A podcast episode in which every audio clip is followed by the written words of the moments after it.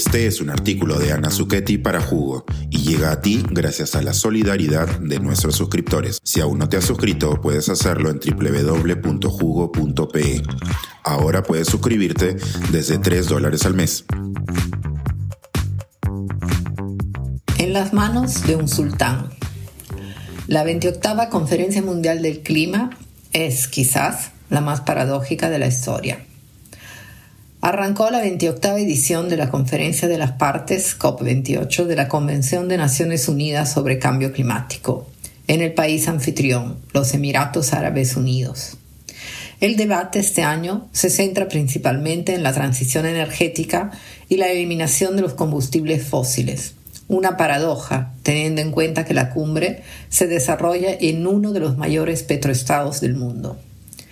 La demanda por acelerar la transición a las energías limpias se hace cada vez más urgente y trasciende ya a ambientalistas y científicos, pues suma un número sin precedentes de líderes globales y empresas, incluyendo marcas reconocidas como Sony, Roche, Tetra Pak, Virgin Media, DHL, Sara, Inditex o Coca-Cola.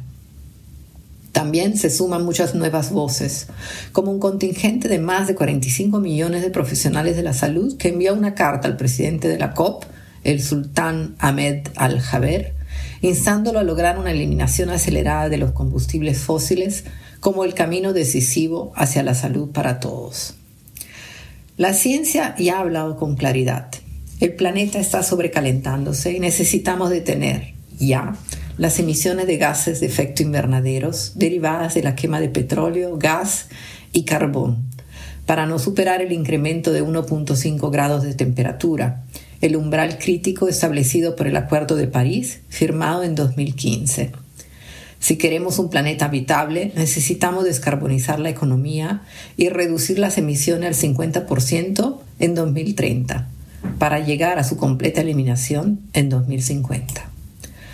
Recordemos que este 2023 finaliza con una serie de tristes récords. Los termómetros del mundo revelan que estamos en el año más caluroso de los últimos 120.000 años.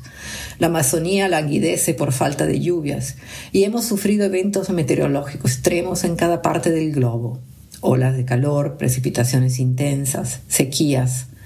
Mientras tanto, las empresas y estados petrolíferos se han hecho más ricos que nunca, liderado por el principal productor mundial, Estados Unidos. Otra paradoja. En este momento, todos los reflectores apuntan a Al-Jaber, ministro de Industria y Tecnologías Avanzadas de la potencia petrolera. Como presidente de la conferencia y principal negociador, el sultán emiratí tiene entre sus manos el futuro de la humanidad. Algunos lo miran con recelo y desconfianza. ¿Qué credibilidad puede tener el principal negociador de la emergencia climática cuando además de ministro es también director ejecutivo de la Abu Dhabi National Oil Corporation, ADNOC, una de las 10 empresas más grandes productoras de petróleo? ¿Podrá liderar la reducción y rápida eliminación de los combustibles fósiles en la matriz energética mundial? ¿Elegirá salvar a la humanidad o se decantará por lo que sea cómodo para sus intereses comerciales. La suspicacia se aviva por una reciente investigación periodística que revela los planes del país árabe de discutir acuerdos sobre combustibles fósiles con otras 15 naciones durante la COP28, según unos documentos oficiales filtrados, y así sostener alta la demanda de petróleo en las próximas décadas. Según los desconfiados, la COP28 está muerta aún antes de empezar y estamos condenados a achicharrarnos. Otros apuestan por creer en la trayectoria política, empresarial y diplomática del sultán, enviado especial sobre el cambio climático de Naciones Unidas durante casi una década quien desde el 2006 ha hecho crecer su, su, sucio negocio petrolero, pero también ha construido una de las más grandes operaciones de inversión en energías renovables, solar y eólica, con la empresa Masdar, que ahora opera en más de 40 países. Una paradoja también se resalta el pragmatismo del ministro y su capacidad de influencia dentro de la propia industria petrolera.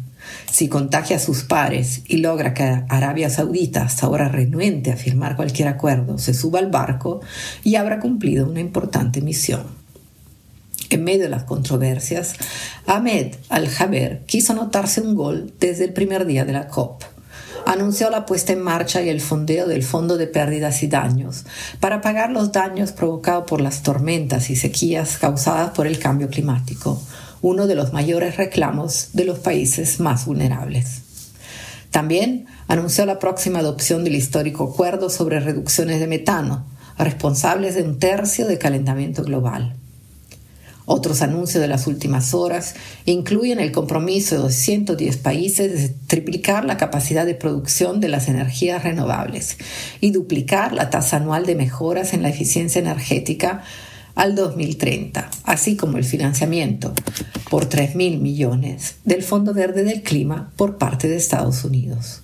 Con estas promesas, quizás el pragmatismo del sultán salga premiado. Los anuncios latinoamericanos hasta ahora también han sido auspiciosos. El presidente brasileño Lula da Silva, quien aterrizó en Dubái con la delegación más grande de la historia, 2.400 funcionarios, activistas, empresarios e indígenas, llevó una propuesta para la rehabilitación de casi 40 millones de hectáreas de tierras degradadas y otra de solicitud de fondos internacionales para pagar la conservación de las selvas tropicales en unos 80 países del mundo. Gustavo Petro, por su parte, convirtió a Colombia en el décimo país en adherir al Tratado de No Proliferación de Combustibles Fósiles, promovido por un grupo de naciones insulares, incluso del Caribe, que de seguir calentándose el globo se verán borradas por el incremento del nivel del mar. Con una delegación peruana aún descabezada debido a la próxima interpelación de nuestra ministra del Ambiente por el Congreso de la República, Estamos a la espera de los anuncios nacionales.